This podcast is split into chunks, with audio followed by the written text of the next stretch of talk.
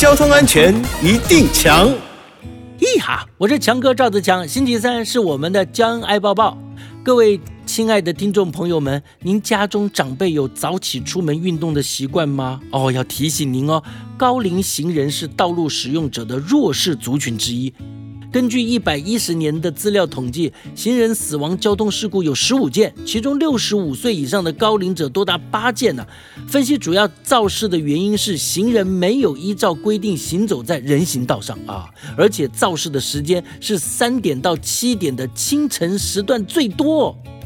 交通警察单位提醒长辈朋友，在清晨或黄昏时段外出的时候啊，尽量穿着亮色衣物或者佩戴反光配件，而这样可以让路上的机汽车驾驶呢注意到您，而且呢一定要遵守交通规则。行人穿越马路时呢，请走行人穿越道，啊，天桥与地下道。过马路的时候呢，要留意周遭的路况。注意车辆的内轮差以及视觉死角，遇到绿灯秒数不足的时候，请不要强行通过。另外，提醒驾驶朋友，开车或骑车行经路口的时候，应该要减速慢行，停让行人，尊重行人的路权哦。